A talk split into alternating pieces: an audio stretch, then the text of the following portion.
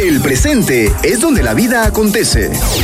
Por eso, hay que dar a conocer nuestras inquietudes y aportar lo que hemos aprendido para salir adelante diciendo, pido la palabra. Pido la palabra. Con ustedes, Ricardo Seoane y Roque Pedraza.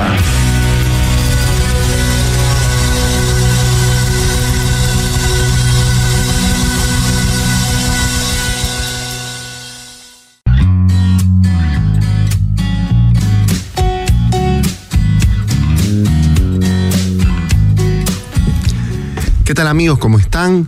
Hoy venimos cargados con un buen tema, Rocky, un buen clima también, por lo menos acá donde estamos nosotros, un clima agradable. Eh, hablo del clima, este, no sé si decir atmosférico, pero al mismo tiempo también un buen clima a la hora del el tema que queremos abordar, porque para hablar del tema que vamos a hablar, o para que los papás hablen con sus hijos de este tema, tiene que haber también un buen clima, ¿no? Las conversaciones difíciles siempre son un motivo de preocupación y solemos querer evitarlas. Una de esas conversaciones difíciles es hablar de sexualidad con nuestros hijos. Y de eso es lo que vamos a hablar. Exacto. ¿Cómo hablar de sexualidad con mi hijo adolescente? Cómo, cómo, establecer pautas, cómo formar en la sexualidad, porque la palabra formar es fundamental y ya vamos a hablar por qué. Porque, claro, los chicos tienen un montón de información, pero la formación es escasa.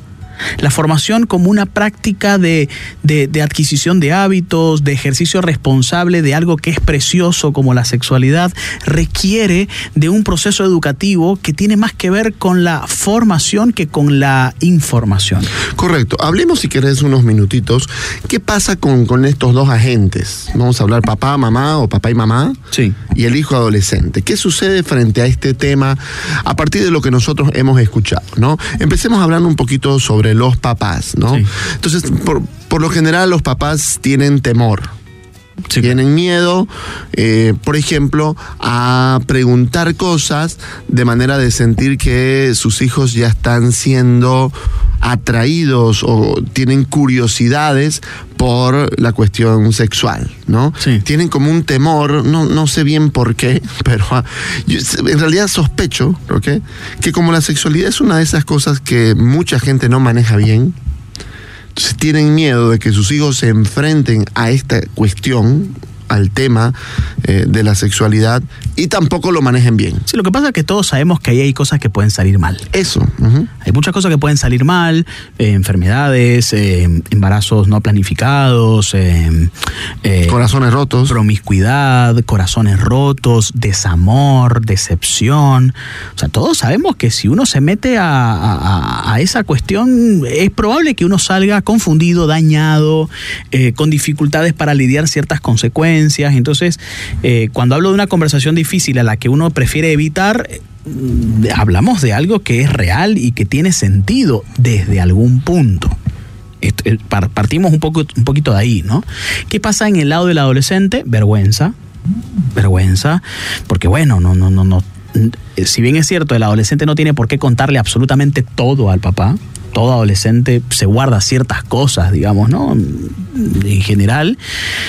Evidentemente no resulta un tema tan sencillo porque lo que esté a punto de contar puede jugar a mí mi contra. Claro. Y ahí se mira, me puede castigar, hay se un me tema, puede sancionar. Yo creo que entras en un tema polémico. Yo creo que algunos papás que te escuchen decir que un adolescente no tiene que contarle todo, no tiene por qué contar todo, bueno, te vas a topar con papás que van a estar molestos con ese criterio. Y papás que quieren que el hijo les cuente todo, ¿no? Absolutamente todo, que no se guarde nada. Eh, y, y, yo aquí, por, por lo menos, me gustaría matizar y decir, eh, no es, digamos, una cuestión súper saludable y que solamente si el adolescente cuenta todo al papá habrá una buena relación. No, ¿no? Para, para, nada. Pero... Eh, es que, funcional eso. Que, ajá, porque el adolescente tiene cierta, empieza a tener cierta diferenciación, ¿no? Claro. Entonces en su propia identidad, lo cual implica eh, tener un mundo propio. Esto es mío, esto es público, esto es privado, esto es íntimo. O sea, son cosas diferentes, son niveles diferentes. ¿no? Claro, claro. Y entonces, yo decía un matiz interesante podría ser que no es obligación, no es eh, saludable por completo que el muchacho cuente todo al papá. Sí. ¿no? Se entiende que probablemente algunas cosas no contará, pero que no lo haga porque no tiene confianza, que no lo haga este, eh, porque porque qué sé yo, porque papá o mamá van a exagerar, lo van a castigar, lo van a juzgar, lo van a tachar, lo- ok. Van a Ahí, de mí, los voy a decepcionar. ahí hablamos ya de, un- de una cuestión más, eh, más peligrosa, ¿no? La sexualidad tiene estos tres componentes. Un componente público, que es mi manera de vestir, mi manera de caminar, eh, De relacionarme. la forma en cómo me peino, la forma en cómo cuido mi estética, eso es mi forma de relacionarme, eh, la forma en cómo me comunico, eso es la parte pública de la sexualidad, porque eso también es sexualidad. Sí. Hay masculinidad y hay feminidad en, el desarrollo, en, en el proceso de socialización. Em, también hay una parte privada que no todos la saben, pero por ejemplo, me gusta tal persona, me llama la atención tal otra, siento algunas cosas. Esa es pues la parte privada porque un par de personas pueden saber eso de mí. Pero la parte íntima, que tiene que ver quizás con, con mi genitalidad, que tiene que, ver quizás con, con algunos deseos que no los comparto de alguna forma. Entonces vos te das cuenta ahí que la sexualidad engloba diferentes esferas una esfera pública, que todos saben, que por lo menos conocen la mayoría, una esfera privada, que muy pocos lo saben o lo conocen, ahí los padres pueden estar. Yo creo que un buen padre puede aspirar a estar en esa esfera privada, Eh, pero, pero si yo me obsesiono con la parte íntima como papá, queriendo ser, no sé, un policía, un interrogador, un, un detective, eh, y si yo me obsesiono con que si no me cuenta todo lo íntimo, entonces yo no me voy a quedar tranquilo, este, porque así no voy a ser un buen padre, quédese tranquilo porque puede ser perfectamente buen padre sin entrar demasiado a la parte íntima. Claro. eh, y, y entonces hay una pregunta interesante, Roque, ¿no? Hay papás que se quieren quedar solo en la parte pública, ¿no? Solamente quieren hablar de las cosas superficiales, de la sexualidad, ¿no? No te sentes así. Claro, Vestite de esta ¿no? manera. Ajá, vestite, muy fea esa vestimenta, peluqueate, bañate. Así no ve una señorita. Un hombrecito no se viste así. Eh, y, y bueno, ¿no? Eh, conocer, por ejemplo, en el caso de las mujeres, algo del periodo menstrual, ¿no? Y es una parte privada, ¿no? Este, hay, otro- hay papás entonces que se pueden marcar en la parte ya más privada y pueden estar atentos. Eh, pero yo me pongo en el papel, Roque, de qué pasa con las relaciones de confianza que promueven que el muchacho quiera hablar de cosas íntimas, Claro. ¿no? Esto es un poquito a lo que creo yo que muchos papás no están preparados. Yo tengo que crear un clima. Eso no se da por, porque se da. Claro. No se da porque soy tu padre, no se da porque soy tu madre, no se da porque me tenés que contar. No, no se da porque sí. Claro, por eso hablaba yo al inicio del clima y la importancia del clima para hablar de esto. Eh, pero, pero bueno, ¿no? Entonces, eh, eh, recuerdo, por ejemplo, una, una película, y vamos a hablar de otra cosa aquí, pero, pero que tiene mucho que ver. Una película de un papá soltero, me parece que era en realidad, no sé si era soltero o viudo, creo que era viudo. No, bueno, no me acuerdo bien cómo se llama la película. Eh, y entonces él tenía una hijita. Esta hijita ya estaba bordeando la preadolescencia, debería tener unos 9, 10 años. Y entonces un día él entra a la sala de su casa y está ella con un compañerito, ¿no? Y eh, está ella levantándose el vestido mostrando la vagina y él está con los pantalones abajo mostrando el pene, ¿no? Sí. Entonces él entra y mira esto y no sabe qué hacer y se, se- se- se pone nervioso, se da la vuelta, ¿no? Este, y, y bueno, después intenta hablar con la chica, ¿no? La verdad que no es que lo hace así perfectamente, es un poquito superficial lo que habla, pero por lo menos, bueno, lo, lo- lo intenta, digamos, ¿no? Pero ahí entonces yo quiero hablar porque estamos hablando de lo que se llaman curiosidades o incluso juegos sexuales de los niños o preadolescentes. Sí, claro. ¿no? Cuando se da cuenta que tocarse ahí no es lo mismo que tocarse el dedito, digamos. Cuando se da cuenta que entre las piernas el varoncito tiene otra cosa, Sí. no sabe bien qué es, pero no es lo que ella tiene. ¿No? Y, y, claro, a veces ahí las mujercitas pueden tener hasta una curiosidad un poquito mayor. ¿No? Entonces, este tema de la curiosidad en la sexualidad, en el desarrollo de la sexualidad, a veces también se mira desde el lado um, de los papás con una mirada eh, adulta. Se adultiza al niño curioso por la sexualidad y entonces desde esa edad de 8 o 9 años que eso sucede, ahí se puede incluso malgastar el clima para que a los 11 o 12 este chico o esta chica pueda contar que hay un chico que le gusta, que hay una chica que, le llama la atención. Lo que pasa es que si yo censuro la curiosidad de entrada, bueno, hay muchas más cosas que me va a llamar la curiosidad más adelante. Y ya no te las voy a contar muy fácilmente, porque si se me censura ahí cuando me porto un poco curioso o inquieto con ciertos temas, bueno, si tu primera reacción frente a mi curiosidad es la censura, no esperes a que me nazcan muchas ganas de contarte cada vez que me siento curioso por algo. Claro, entonces un primer tema que es un tema muy temprano y que creo yo que por lo temprano es esencial de saber cómo abordarlo, esta cuestión de la curiosidad. ¿Cómo reacciono yo a la curiosidad de, de mi hijo, de mi hija? Vamos a decirlo incluso más, de mi niño, de mi niña. ¿no? de 8, 9 años. ¿Cómo reacciono ante la curiosidad de este niño? Y vos sabés que ahora, Roque, incluso me gustaría decir incluso lamentablemente, ¿no? Lamentablemente, este, hay muchos niños que tienen el teléfono de papá, ¿no? Digo papá porque obviamente esto es un poco más masculino. Eh, y entonces en el teléfono de papá se topa con pornografía, por ejemplo. Claro, porque en grupos de la promo, de varones, del fútbol, no falta el que, el que, bueno, el que manda algo, algo de esto, ¿no?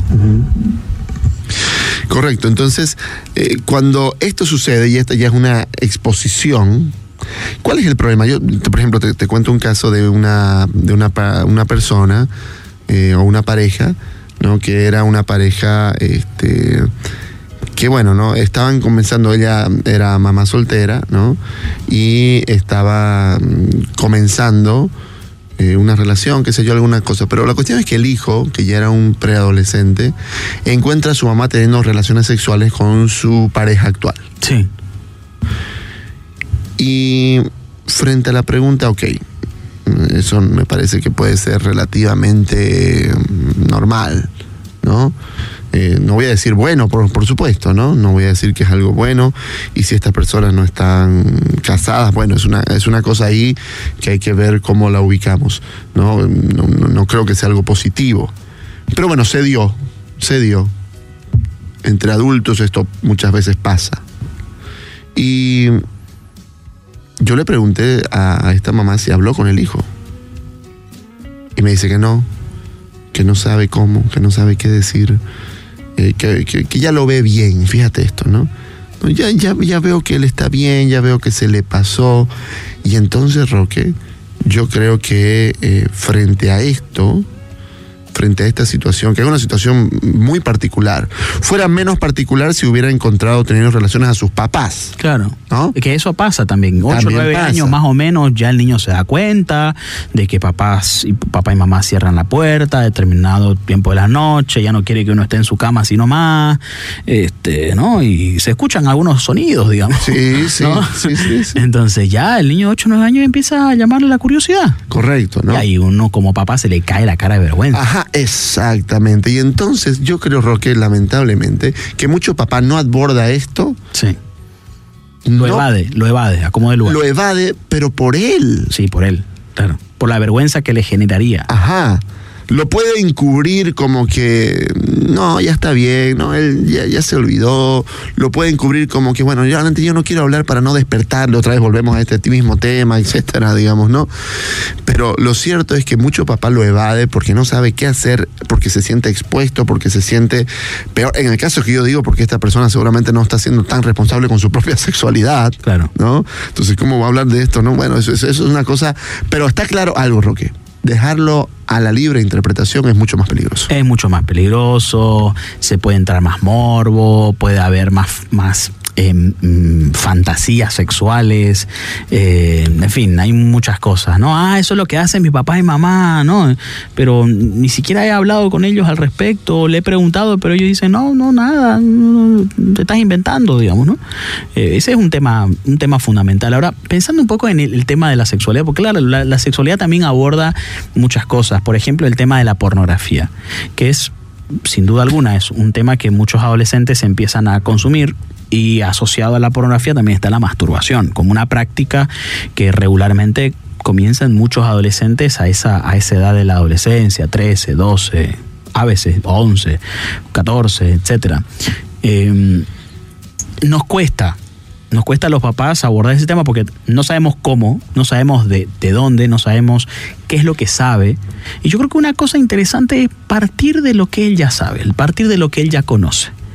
Porque si yo voy a dictar una clase de sexualidad, porque claro, la idea no es tener clases personalizadas de sexualidad, sino la, Conversaciones. la idea es tener conversaciones. Ah, ah, qué interesante esto. Ah, mira, ¿y qué te enseñaron en el colegio? Porque ya en el colegio empieza uno a pasar También, ciencias sí. naturales, sabe que hay un órgano reproductor, sabe que eso no es, no, pililita, sino que se llama, no, pene, se llama vagina, o sea, hay palabras apropiadas para delimitar, eh, para, para, señalar ciertas partes del cuerpo, eh, sin quitarle el, o sea, quitándole más bien el morbo que eso supone, ¿no? Más bien hablándolo de una forma natural, me parece que es una manera interesante de, de poder hacer eso. Claro, entonces, este. La clave es generar conversaciones útiles. ¿Útiles para quién? Esa es una pregunta importante. Sin duda que es una conversación que tiene que ser útil para el adolescente, ¿verdad?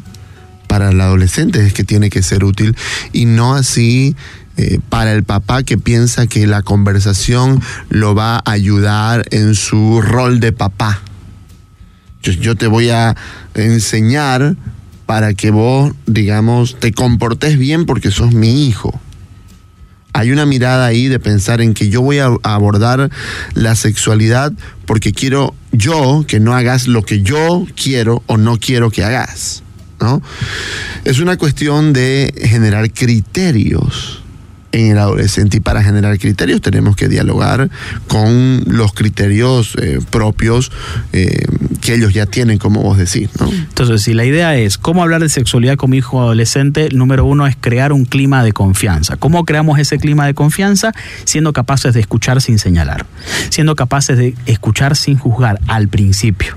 Porque si yo a mi hijo lo escucho sin señalarlo y sin juzgarlo, sin censurarlo, es probable que él vaya teniendo un poco más de confianza a la hora de sentir, ah, a mi papá le puedo contar más algunas cosas, a mi mamá le puedo contar más otras. Eh, luego, ¿qué más? Luego la... la luego la... ¿Qué otra, qué otra um, situación? A ver, ¿qué otra cosa para crear un clima de confianza?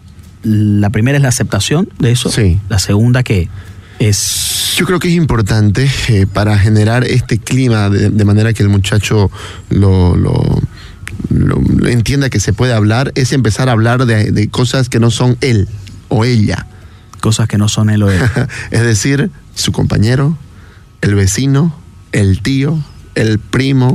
Analicemos ¿no? una realidad externa a vos. O, o, o si no, eh, vamos la a tus famosos, las la, películas. La que vimos, Ajá. sí. Mira, fíjate, ellos eran pareja, ¿no? Correcto. ¿Te das cuenta que y cómo eran como pareja? ¿Qué pensás? ¿No? O sea, cuando uno es capaz de analizar críticamente la realidad que vive, es interesante porque es menos vergonzoso hablar finalmente de realidades de otros que de la mía. Claro. Cuando yo voy más o menos conociendo sus criterios sobre realidades de otros, yo más o menos me voy dando cuenta que son criterios que los va a aplicar para sí mismo también. Claro, y, y entonces eh, a veces lo trae el mismo adolescente eso. ¿no? Ah, te cuento que claro. Marquito se arregló Ajá. con Lucianita. Uh -huh.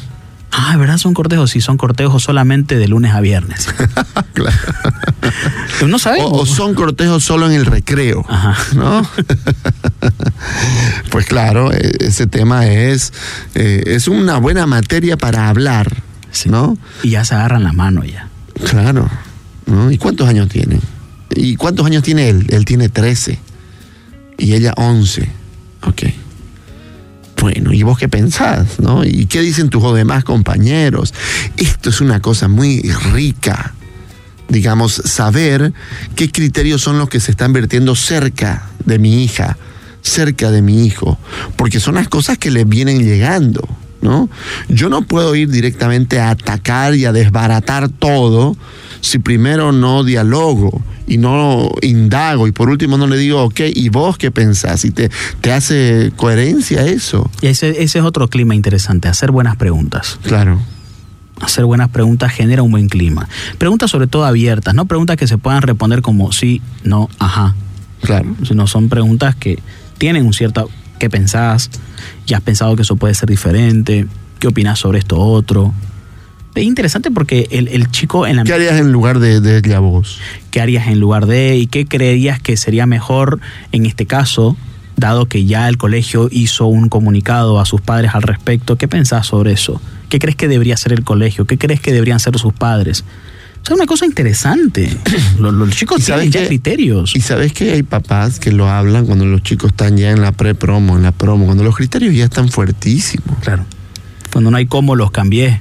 Cuando es muy difícil ya desafiar algo que, que- que de pronto se, se- como en temas sensibles, como puede ser la defensa o el derecho a la vida, por ejemplo. Sí.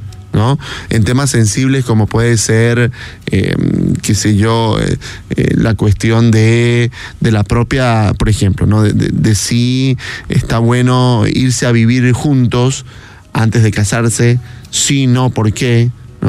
Estos criterios ya empiezan a darse, ¿no? La sexualidad roza otro gran tema también que es la homosexualidad. Y que es una cosa que también normalmente los muchachos están expuestos. Por más que me genere algo a mí, porque no era lo que yo estoy acostumbrado, porque no era mi ambiente, porque en mi época no había tanto. Claro. o no se hablaba de, o no se hablaba de esto, sí, es parte del contexto de tu hijo. En este momento es, pa- es parte del contexto de tu hijo. La serie que ve tiene. Tienen siempre. Mi compañero de curso, alguno. Por último, dibujos animados tienen ya. Claro, seguro. Hasta dibujos animados. Es decir, si yo me hago el que no veo nada, el de la vista gorda, el que aquí no pasó nada, después me voy a sorprender que hay criterios que no sé de dónde se sacó. Que hay criterios que no sé cómo empezaron, que ya, ya mi hijo hasta está ideologizado. Yo no me di cuenta. Entonces, si yo no converso sobre estas cosas, no solamente desde el punto de vista sexual, sino también desde el punto de vista ideológico, Y entonces, fíjate, el, el que, el que vamos con el tema de la ideología, ¿no? La, la cuestión que muchas, muchos papás tienen miedo también. ¿no? que ideologías que son a veces foráneas vengan a instalarse en la mente y en las relaciones de mis hijos. ¿no? Sí. Eh, ¿qué, qué patrocina eso otra vez? El miedo otra vez aparece. El miedo. ¿Y con el miedo qué hago? Soy invasivo quiero meterme en la intimidad eh, de mi hijo rápidamente y quiero meterme directamente, no me importa el clima, no me importa la confianza, lo único que me importa es que no te quiero ver haciendo lo que yo no quiero. No te quiero ver pensando lo que yo no. Imagínate que yo voy a ser eh, dueño de lo que piensa mi hijo. Si ni soy dueño de lo que pienso yo. Sí, claro. ¿no? Entonces, una vez más, el punto es que muchas veces el miedo termina haciendo estas dos cosas de las que hemos hablado. O ser invasivos o ser eh, más bien Evasivos. evasivos. Claro, es que el miedo hace, genera en el ser humano esas dos conductas, luchar o huir, atacar o huir. Y siempre que nos dejamos patrocinar por el miedo, eh, hacemos estas dos conductas y vamos a decir así, el miedo es el peor profesor para formar en la sexualidad. Claro. Claro, es una cuestión. Y, y acá una, una palabrita, ya, y quizás para ir cerrando, es un tema tan amplio esto, ¿no? Sí, claro. Da para dos o tres. Sí, pero hay que poner un, un cherry en esta, en esta torta esencial, Roque, de sexualidad y es la palabra amor, la palabra afectividad, la palabra relaciones, cuidado o incluso la palabra felicidad. Por eso hablamos de que los padres son los principales agentes formativos de la sexualidad, porque no hay nadie en el mundo que los ame tanto como ellos. Claro, Y esa, ese carácter de amor incondicional es lo que le da al hijo la seguridad de irse un poquito más para explorar esos límites, pero saber que finalmente puede, puede apoyarse en ellos, puede contar con su familia. No es que él se vaya a aprovechar en principio de esa confianza de que, bueno, me van a perdonar todo porque soy su hijo, pero creo que todos necesitamos un poco esa confianza de decir, hacelo, inténtalo, aquí estamos. te vamos a ayudar. No va a pasar nada. Sabes que siempre puedes contar con nosotros. Ese, ese, ese amor transmitido, dicho en palabras, manifestado con actitudes, le da al hijo la, la seguridad de, bueno, no pasa nada, me pueden dejar, me pueden abandonar, me puede ir mal en una relación de pareja, me pueden este, engañar, pero, pero finalmente sé que puedo contar con ellos. Y, y, ahí cuando vuelvo a mi familia, ahí cuando vuelvo a ese amor original, ahí empiezo a encontrar una nueva forma de encarar la vida, una nueva forma de, de, de, enfrentar a mi propia esencia, de saber de dónde vengo, de dónde, dónde soy, a dónde pertenezco. Eso me genera seguridad. La seguridad de saber que por más que me vaya lejos, siempre estarán allí para mí eso es algo que emocionalmente nos, nos ayuda mucho porque sobre todo nos blinda para las relaciones de dependencia emocional, que ese es un tema también amplio en los adolescentes. Los adolescentes porque no saben manejar muy bien este tema del enamoramiento, suelen entrar en relaciones de dependencia. Y eso es muy doloroso. Y no contar con ese amor incondicional en casa. Eh, puede llegar a ser contraproducente para recuperarme de esas relaciones o por último para no entrar en ellas. Eh, no sé si existe este término, pero bueno, no creo que alguna vez lo hemos usado, decir que hay padres adolescentizados, no sé cómo decirlo, uh -huh. pero que se ponen muy a la par de los hijos, muy de igual a igual. ¿Y cuál es el problema? Lo, lo, pensé por lo que hablas vos de la incondicionalidad. El papá que, que, escala peleando con el hijo y que pelean como si fuera su Al hermano, mismo nivel. ¿no? Al mismo nivel, por ejemplo, va a sentir que la incondicionalidad es una cosa que juega en su contra entonces no la va a transmitir fácilmente. Más bien le va a hacer saber que si él no hace lo que él quiere, yo te puedo dejar de amar. No lo va a decir con esas palabras, pero van a haber amenazas. Va a amenazar. Claro, van a haber amenazas. Te olvidas de mí. No me volvés a contar más nada. No te doy un peso. Ya no, ya no, no me va a importar lo que hagas. Porque yo no soy el padre de un tal, de un cual. Entonces, claro, el papá que está así más o menos a la par, ¿no? Muy adolescentizado, eh, que está así, no va a sentir que la incondicionalidad es una cosa que juega a su favor, porque va a sentir que si, si él sabe que yo lo voy a amar, no importa lo que él haga, se me va a poner así por encima. Me voy a sentir amenazado por eso. Claro, me voy a sentir amenazado y, y yo creo, Roque, que no hay nada más necesario para un adolescente que precisamente sentir que papá es papá, no es mi amigo solamente, es papá, por lo tanto, él está, eh, incluso voy a decirlo de una forma mala, obligado a amarme. Claro, está obligado a amarme. No es lo mismo decirle a un amigo, volví con mi ex, porque ese amigo puede enojarse mucho conmigo al punto de que ya no querer hablarme. Pero si yo le digo eso a un papá, a una mamá, también les va a doler, porque ellos sienten que no es para mí y que no, no me va a hacer bien. Pero la confianza de saber que no importa, aquí estamos, pase lo que pase, puedes contar con nosotros. O sea, eso es algo que le da a cualquier persona que está cometiendo una equivocación, sentir de que no se acaba todo, no hay vuelta atrás. El problema de las relaciones de dependencia es que uno queda tan solo que siente que lo único que le queda es esa pareja de la que se quiere desligar siente que ya se ya está solo en su familia, ya está solo en sus amigos, ya nadie quiere estar no, con más él. bien, más bien se desarrolla la dependencia porque hay una soledad previa. Claro. Claro, porque no hay la capacidad de expresar. Conversaba recién con un adolescente que me decía más o menos eso, que el, el desarrollo de su, de su vida, porque bueno, su, su, siguiente hermano tiene como 8 o 10 años más, ¿no? Eh, más o menos que el desarrollo de su vida ha sido lo que vos digas no importa.